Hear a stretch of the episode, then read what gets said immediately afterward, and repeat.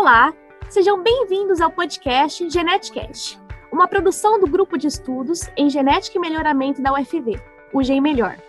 Hoje eu, Elaine Claire e Jaqueline Necchio trazemos um convidado muito especial. Ele é engenheiro agrônomo, formado pela Universidade Federal de Pelotas, UFPEL. Possui mestrado e doutorado na área de fitomelhoramento pela mesma instituição. Atuou durante seis anos como pesquisador associado sênior na Corteva AgroScience, nos programas de melhoramento de milho e soja. Atualmente, trabalha no avanço de novos produtos de soja, milho e sorgo para o Brasil Central. Doutor Henrique Luche, muito obrigado pela sua presença. Oi, Elaine. Pessoal, eu que agradeço, na verdade, me sinto extremamente honrado. Né? É, a gente sempre, eu lembro que os profissionais quando voltavam para a academia, né, só que naquela época era de maneira presencial, né, sempre tinham aquela sensação saudosa de voltar à academia, né, mesmo que minha academia seja lá no sul, do sul, do sul do Rio Grande do Sul, mas toda academia é uma academia e é um núcleo de saber, desenvolvimento, crescimento pessoal, e fico muito honrado aqui, espero poder compartilhar um pouquinho da minha experiência, né, que é uma experiência relativamente curta, né, são sete anos que estou no mercado de trabalho, mas muito interessante e espero trazer um ponto de vista diferente um pouco para vocês que estão mais na academia. E é isso, fiquem bem à vontade, perguntem o que tiver que perguntar, que aqui é bem tranquilo. Então, tá bom, vamos lá, Henrique.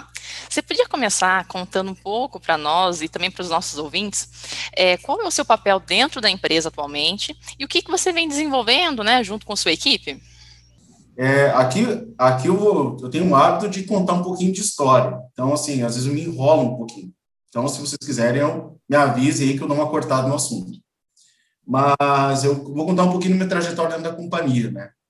Então, terminei o doutorado, ingressei na, na então, na época, era do POM, do POM Pioneer, né?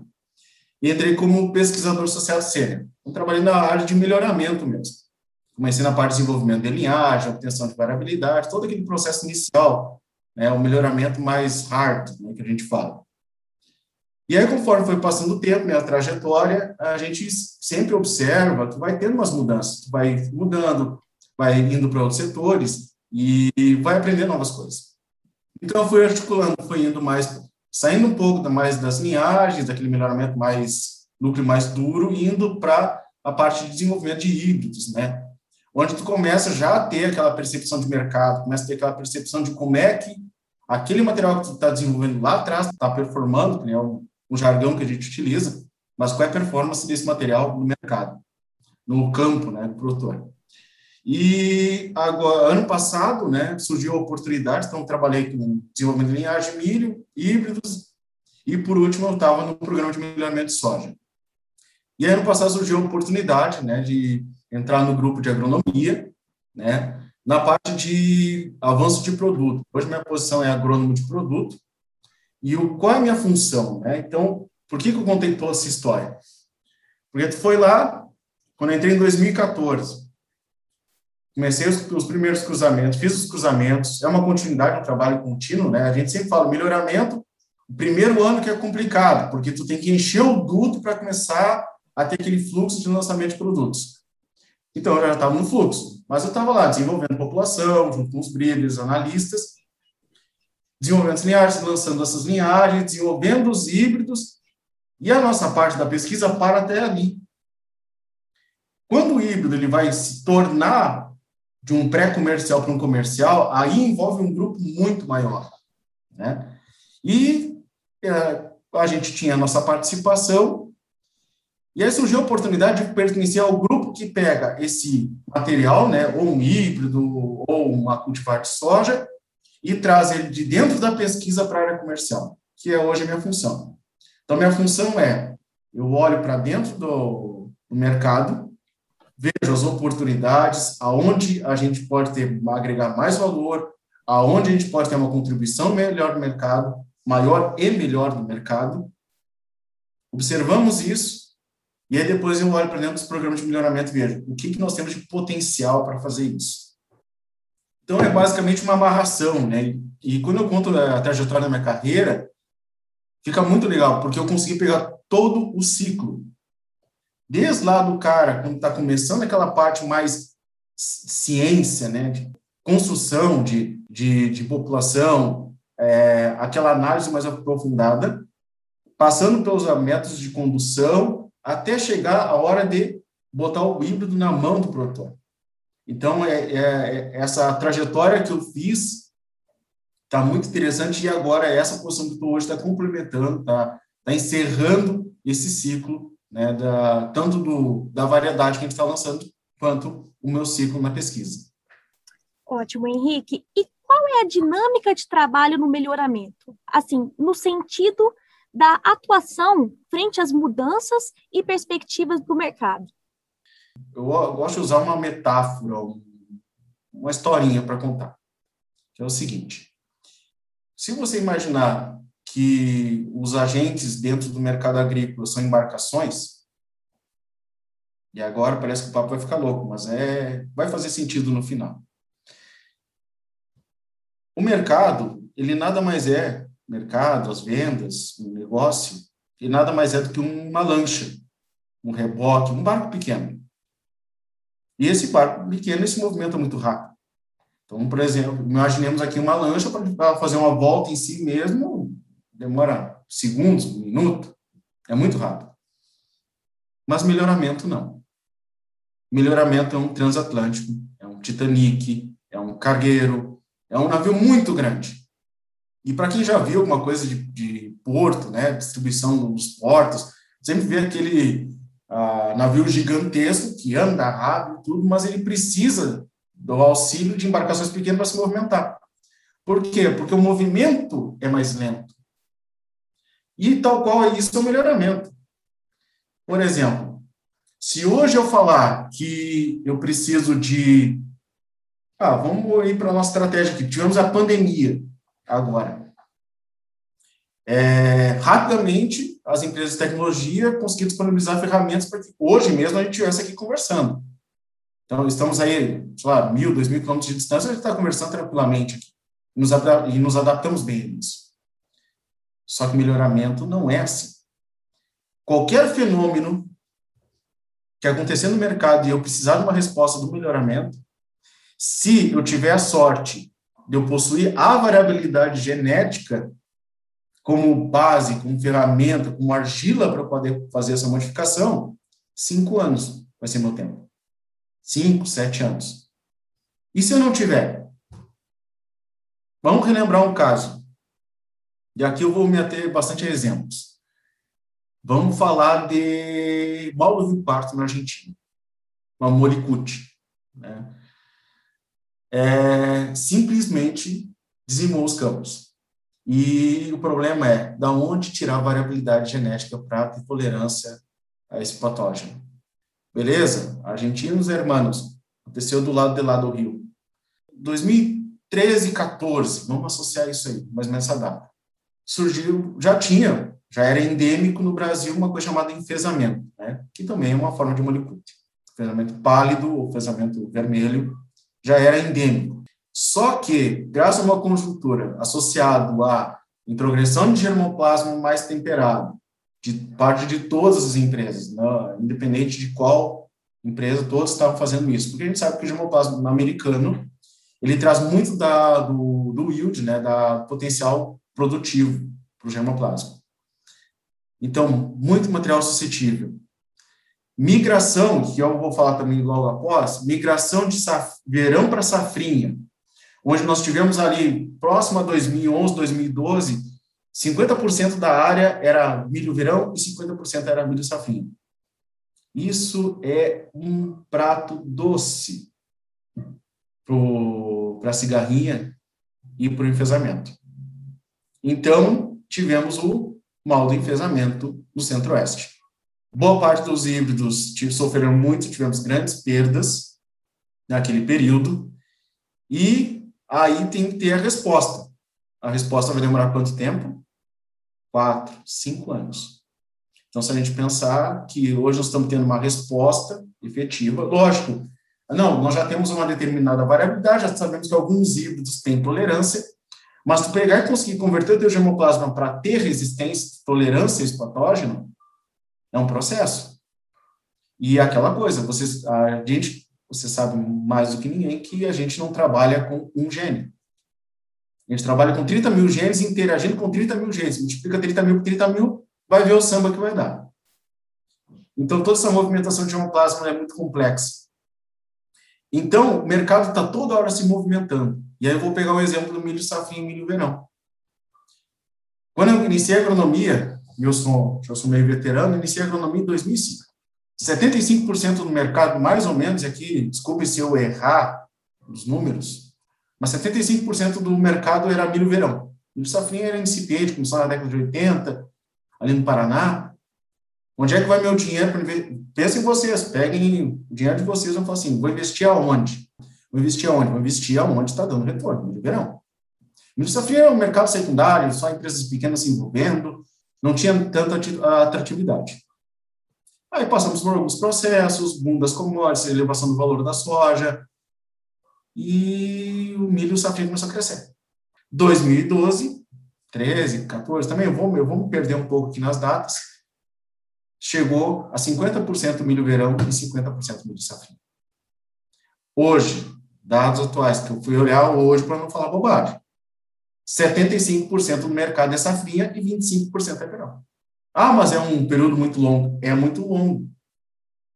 Mas tu tem cenários completamente diferentes. Muito diferentes. Vamos começar aí. Primeiro cenário que é diferente, seca. Brasil Central, hoje, que é uma das regiões mais produtoras de milho, tu tem a fator da seca. Então, você já tem que ter respeito, respeito a esse, essa, esse fator que vai ser limitante. Questão de preço, precificação. Preço de milho verão é diferente do preço de milho safrinha. Quando eu cheguei em Sorriso, o saco de milho não custava uma vaela, uma, uma chinela, uma chinela, sabe? custava, eu ia falar o nome da marca, mas não pode. Mas não custava nem um chinelo. Quanto é que está o, milho, o preço do saco de milho hoje? 70. Então, o produtor está capitalizado, quer investimento, quer produção, e ainda quer pagar preço de, de milho safrinha. E como é que os, milho, os programas se articulam dessa forma? Pois é, muita movimentação, muito estresse para trabalhar. E qualquer demanda que sai do produtor vai repetir, vai, vai, qualquer demanda do produtor ou do mercado vai impactar no teu programa de melhoramento. E quando a gente fala de programa de melhoramento, parece que assim, não, ah, não, eu estou uma grande empresa, o recurso é limitado. Não é. Tu tem que ter foco. Porque, que nem, eu, nem nós estávamos falando no início, 30 mil genes versus 30 mil genes, eu não vou fazer conta, mas é muitas interações para poder trabalhar. Então, para tu achar um material produtivo é fácil. Tu achar um, um, material produtivo resistente a uma doença é fácil, relativamente. Agora, tu achar um material que é produtivo, resistente a uns cinco tipos de doença, mas que tem uma boa produção de semente, uma boa capacidade de produzir semente, que ainda tem um ciclo precoce e resistência seca, num prazo de 10 anos. É bem complexo. E isso aí, só não falando de milho, podemos falar de soja também. Quanto que o mercado modificou nos últimos 10 anos? Saímos aí de variedades que eram basicamente programas de melhoramento, trabalhavam com hábito determinado.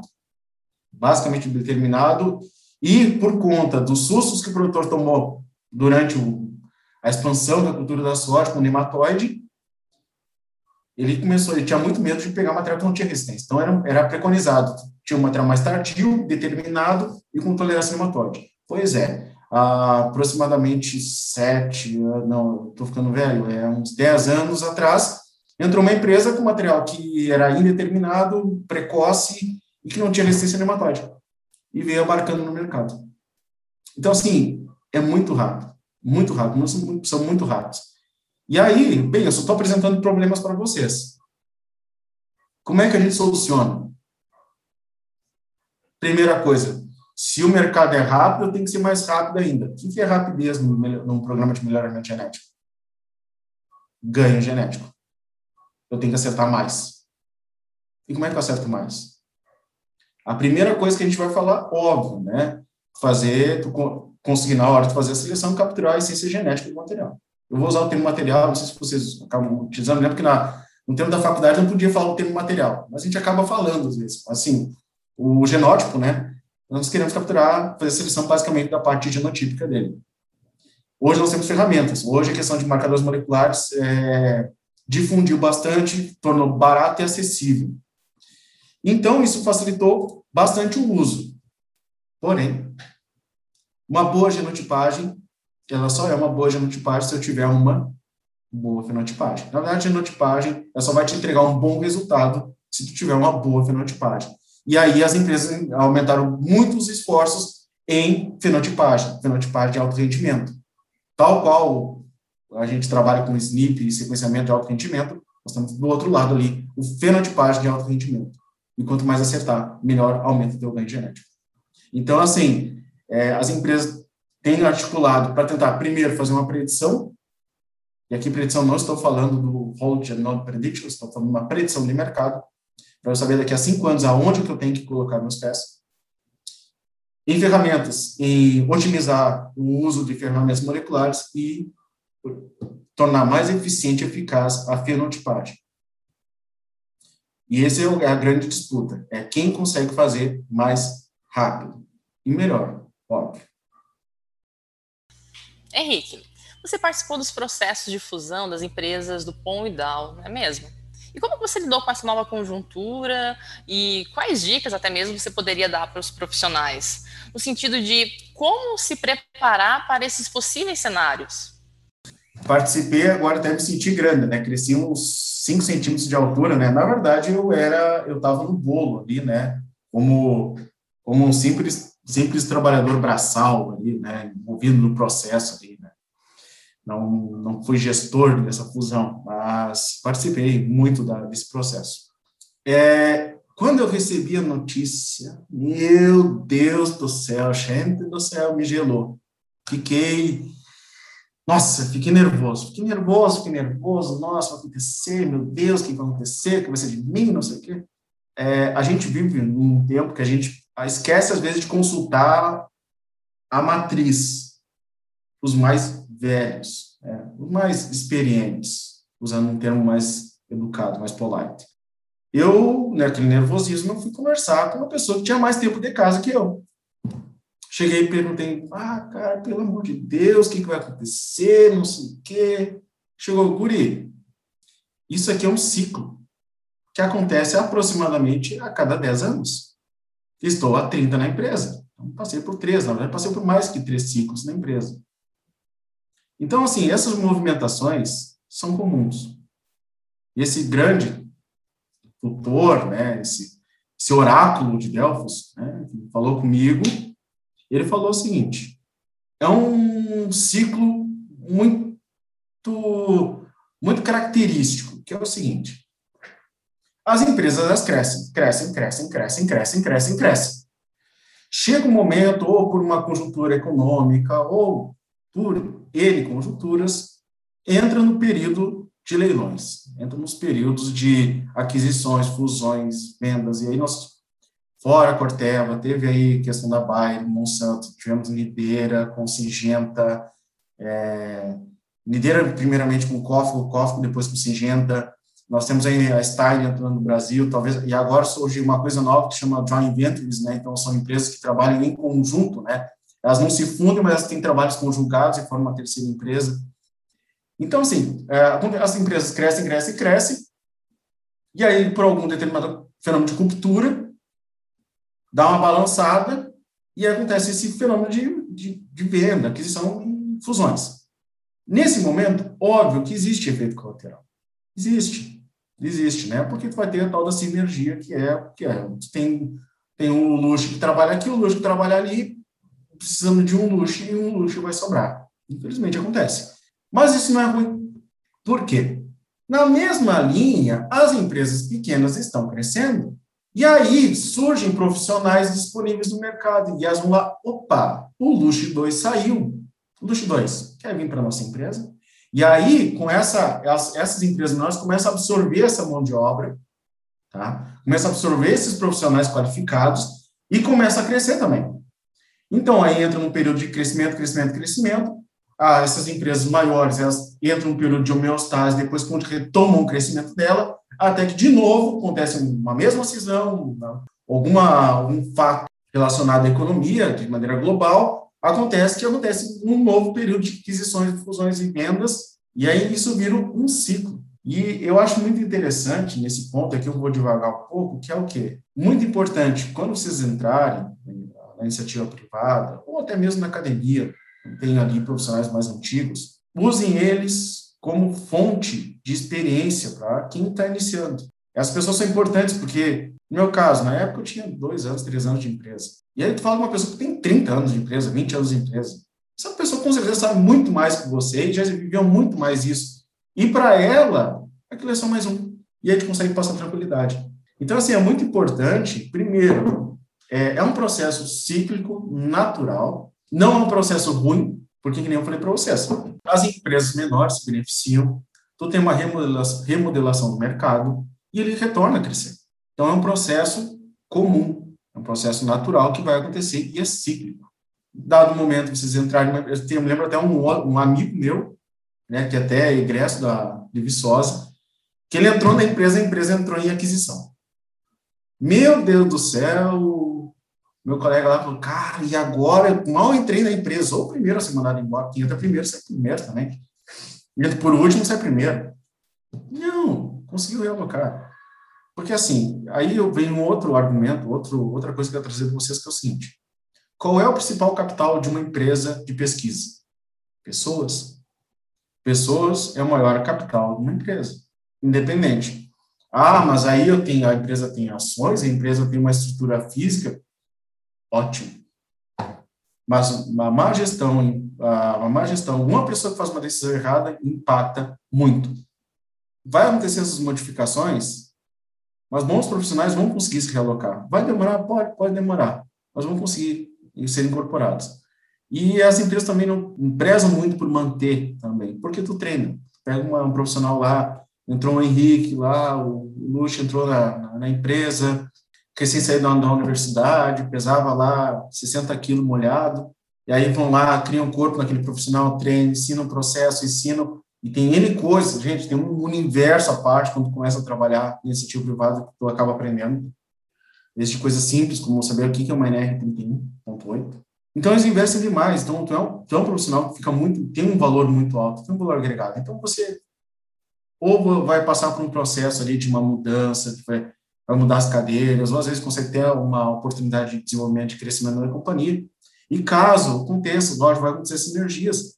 As empresas pequenas, elas tratam de absorver essa, essa, esse time qualificado, né? e para elas é muito bom. E mercado quanto mais competitivo, melhor, né? Para todo mundo, tanto para o cara que consome, para o produtor, para o nosso consumidor, quanto para as empresas, quanto mais competitivo, melhor. Então, as empresas crescem, crescem juntas. Henrique, e você acredita que existe muita diferença entre o que se aprende na academia, no nosso caso, na pós-graduação, para o que se aplica na prática dentro das empresas de melhoramento? E o que poderia ser melhorado na formação desses estudantes para atender a essas necessidades? Boa pergunta. Na, ver, na verdade, essa é a pergunta quando sai da universidade, a primeira coisa, tu está na beira ali, tu está caindo, já qualificou, está começando aquela tremedeira porque tu está vendo que está tá chegando o fim. Tu vai fazer essa pergunta. E quando tu entra, o pior de tudo, que o primeiro reflexo é tu fala assim, putz, isso aqui, isso aqui eu devia saber mais. Pois bem, vamos lá. A academia, tanto a graduação quanto a pós-graduação, ela vai te dar o quê? A base. Vai te dar o barro, vai te dar argila. Porque assim, vamos lá, vamos puxar lá nos métodos de melhoramento. Ah, um método de condução, espiga por fileira. Dificilmente uma empresa vai, vai fazer tal qual um espiga por fileira. Passaram-se vários anos desde o desenvolvimento do método. Então, é óbvio que vai ser modificado. Óbvio que vão ter modificações, óbvio que vão ter muitas diferenças num programa de melhoramento de uma empresa para aquilo que a gente vê na academia.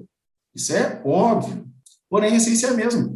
Eu me lembro que aprendi melhoramento com o Azão Azinho, o professor José, lá em Pelotas, lá.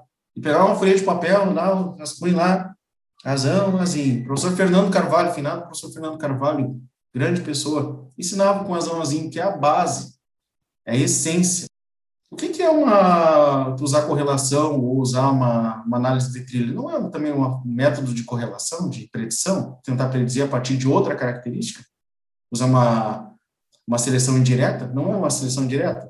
É, é uma seleção indireta, só que em vez de tu usar lá o tamanho da espiga, tu vai utilizar um marcador, uma substituição do SNP. Então, a essência, ela é a mesma. E isso que é a função da academia, te passar a essência, muito bem passada. Para quando tu estiver aqui, chegar numa, às vezes tu chega numa enrascada, num sinuca de bico, tu não sabe para que lado tu vai, se tu vai fazer isso, que se eu fizer isso, vou gastar tanto de material, vou gastar tanto de mão de obra, tanto de horário, será que eu vou ter resultado? Às vezes tu precisa convencer alguém, vai ter que chegar para o teu líder, para o teu chefe, para o gestor, para o gerente, vai ter que chegar assim, isso aqui é o meu plano. Ele vai perguntar, tá, mas por que tu acha que vai dar certo? E aí tu não pode chegar e falar assim, porque eu acho, né? Tu não pode chegar assim. Tu vai ter que ter a tua base, né? E aí tu vai, lógico, tu vai ter que trabalhar um pouquinho com linguagem, tu vai ter que fazer uma modificação da linguagem. Sair falando em análise de peering, falar de correlação, falar em club. Enfim, às vezes não vai ser o mais apetecível de se ouvir, né? De um gestor, mas geralmente é, é, ele vai pedir o embasamento técnico, porque nós temos que falar o seguinte: um erro, um erro num processo de melhoramento dentro de uma empresa é muita grana. É muita, muita, muita grana. Às vezes, eu me lembro que eu trabalhei muito com time operacional, né? O pessoal, que a gente fala chão de fábrica, o pessoal trabalha ali contando semente, papapá, papapá. E às vezes acontecia, acontecia, eu trocava pacote, dava alguma coisa, e eu chegava e o pessoal falava assim, gente, se for para fazer coisa errada, se for para não ter resultado no final do dia, eu fico em casa tomando chimarrão com minha patroa, brincando com meus piados. Porque um pacotinho errado, uma plantinha que tu vai lá e na hora de carpir, tu vai lá arranca aquela plantinha. Então, aquela plantinha era uma entre 3 mil plantas que tinha 20 regiões fixas para determinada característica, tinha adaptabilidade, tinha estabilidade, tinha alto teto produtivo, era uma maravilha, o grão pegava e pulava dentro da colhedora, não precisava nem mais colher, era uma maravilha. Às vezes é uma planta. Então, tu não pode ter erro. Tu não pode ter. E aqui eu vou contar uma historinha de novo, porque eu gosto de contar história. Tinha, certa feita tinha uma, tinha uma melhorista, e a melhorista estava no campo e ela falou pro, pro fiel escudeiro dela, estava do lado, ó, fazer o seguinte, eu vou selecionar as plantas, e aí, tu, aquilo que, que é para descarte, tu corta a planta. Então o cara foi com facão cortando. E ela foi falando assim, essa, essa, essa, essa, e o cara com facão, pá, pá, pá, pá. Aí chegou um momento, eu falei assim, eu vou olhar aquela planta, chegou na planta, planta cortada. Olhou outra, planta cortada. Aí chegou pro cara e falou, não, tu, tu, tu, tu tá cortando minhas plantas? Não, mas a senhora apontou, é essa eu cortava. Simples. Gente, num procedimento simples operacional. Quanto que será que perdeu? E se essa população vinha de uma, de uma genotipagem? Quanto já gastou de marcador aí? A base do processo, da base do processo de melhoramento, vocês, vocês veem, muito bem calçar na, da, da academia. Vocês sabem da importância, vocês vão saber argumentar e saber fazer boas tomadas de decisões, porque essas tomadas de decisões refletem em grana, refletem em trabalho, refletem em resultado. Então, o que a gente mais quer é o resultado. Agora, a pergunta é, tem, eu tenho que responder a outra pergunta, que é, o que que não vem da academia? E aí eu vou falar uma coisa para vocês. Eu também conversei com a Elaine, já tocamos um pouquinho nesse assunto em outro momento, mas, infelizmente, a outra não vai vir da academia. Porque a academia, na sua essência, ela faz aquilo que tem que fazer, ela entrega aquilo que tem que entregar. Ah, mas eu não vi método tal, papapá, mas tu viu a base? Eu vi, aprendi a base, aprendi. Então, é só pegar um paper.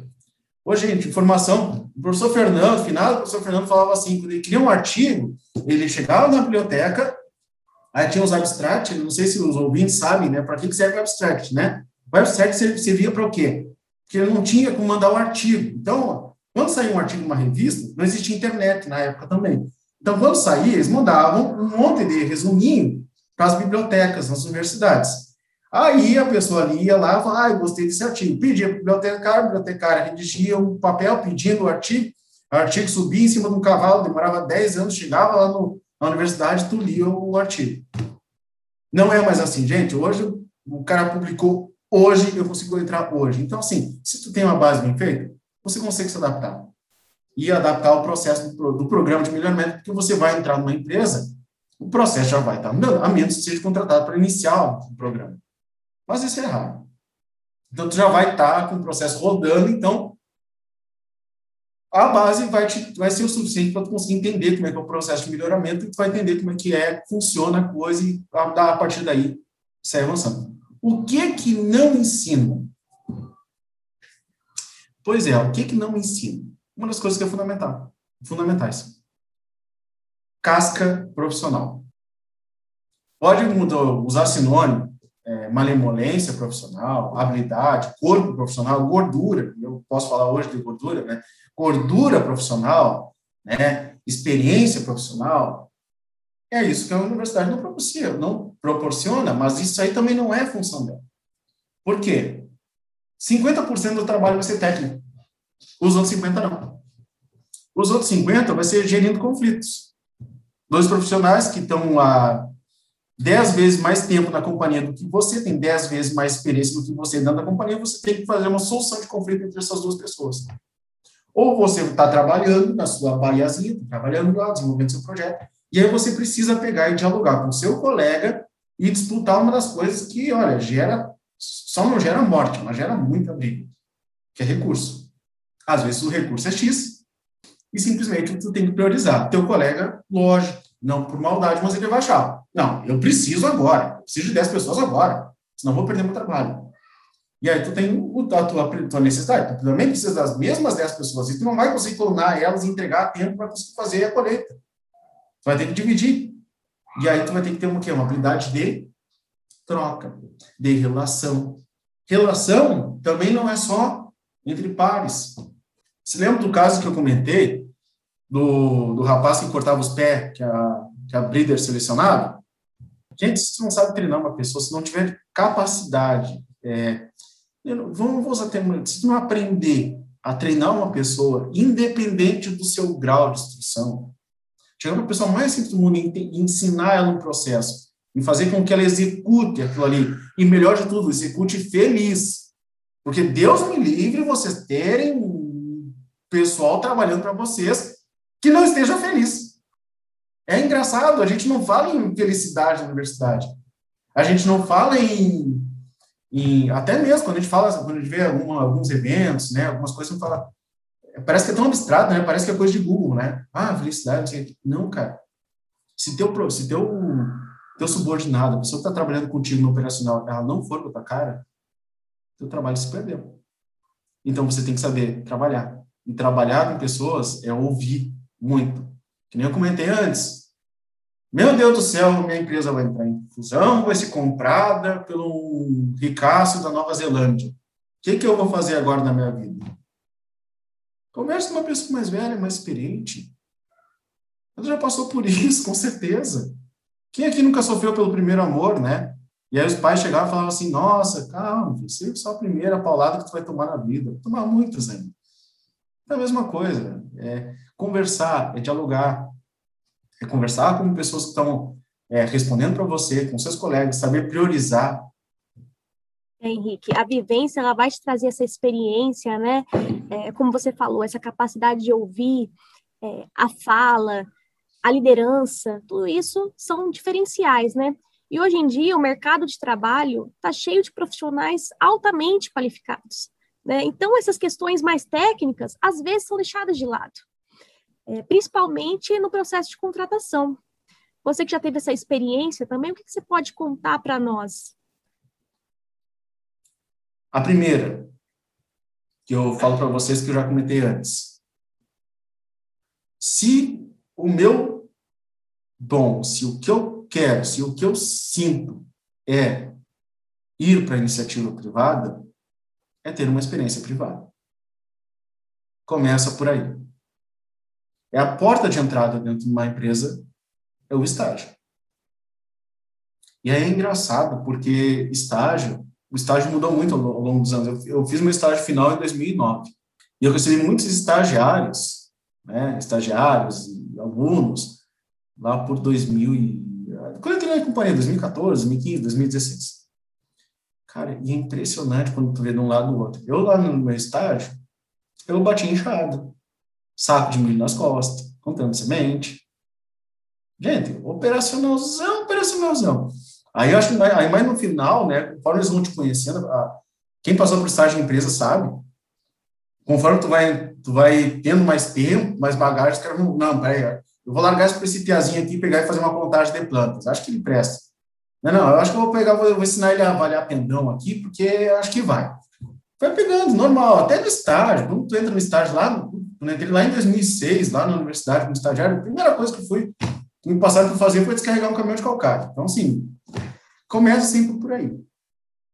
Mas ali tu já começa a ver como é que, primeiro, tanto o estagiário ele começa a aprender como é que funciona a companhia, quanto a companhia te conhece. O meu, meu gerente, ele falou uma coisa que é fantástica. Técnica se ensina e comportamento. O que é mais fácil de ensinar? Técnica ou comportamento? O que é mais fácil de ensinar? O jeito de se relacionar ou ensinar que tal processo faz dessa forma? A coisa humana é muito mais difícil. Por isso que a interação tem muito aquele mito assim, ah, é o QI, o QI não é o QI. É que, vias de fato, técnica tu ensina. Agora, comportamento é muito complicado. Porque eu já fiz muito, eu já fui muito entrevistador. E naquele momento todo mundo é proativo, o defeito é ser perfeccionista, né? Meu Deus do céu, eu adoro, eu, eu não quero ir embora da empresa. Ressaca eu nunca tive na vida, nunca botei uma, uma gota de álcool na minha boca. Não, eu, assim, domingo eu já estou pensando, ansioso, porque eu quero segunda-feira chegar lá e e sair tratorando. Boa, enxada, pá, dá aí uma enxada, tem que dar uma sem fio, porque eu gosto de, gosto de desafios. Minha vida é movida a desafios, que é uma enxada sem fio. Todo, é assim, cara. É assim. Então, assim, é muito difícil pegar o comportamento. É muito difícil. É no detalhe. É no detalhe. Por isso que o estágio, ter uma vivência, as pessoas te conhecerem, uma empresa te conhecer, é uma grande porta. Que ótima conversa, Henrique. Muito obrigada por ter aceito o nosso convite. Gente, muito obrigado. Me sinto honrado de participar, de conversar com vocês. Muito obrigado. E essa foi a nossa conversa com o Dr. Henrique. Espero que vocês tenham gostado. Acompanhe-nos em nossas redes sociais, no Facebook, Instagram, LinkedIn e Twitter, para deixar o seu comentário, uma crítica, sugestão de temas e entrevistados. Em nossas redes sociais e no nosso site você ainda pode saber mais sobre os eventos e sobre episódios do Genetcast.